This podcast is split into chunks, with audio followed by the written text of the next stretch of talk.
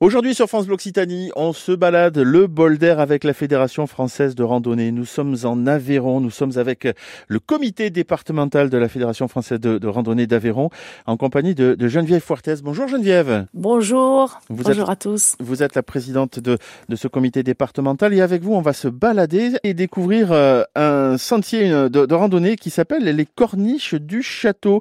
Une balade de 9 km et demi trois heures de marche pour ceux qui marchent bien, mais je suppose que si on le fait en famille, on peut prendre son temps et qu'il y a peut-être des endroits pour aller faire du pique-nique. Oui, parce qu'il y a beaucoup d'endroits pour s'arrêter, pour contempler des points de vue. Euh, il y a beaucoup de choses à voir. On va commencer à, faire cette balade.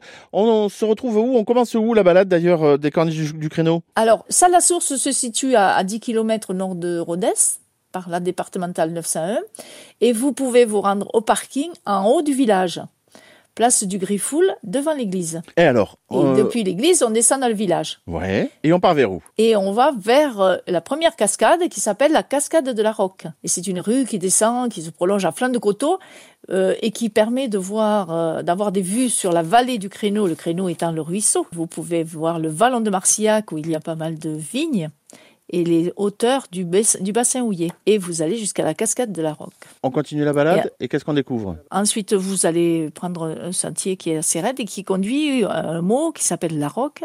Et ensuite, vous allez monter vers les falaises et suivre un sentier en surplomb sous la corniche. Et ça, il y a de très beaux points de vue. Et c'est quand même une particularité de ce sentier. Et ensuite, vous descendez vers l'église Sainte-Ostremoine, qui est une église romane qui est restaurée et qui a un Christ du XIIIe siècle.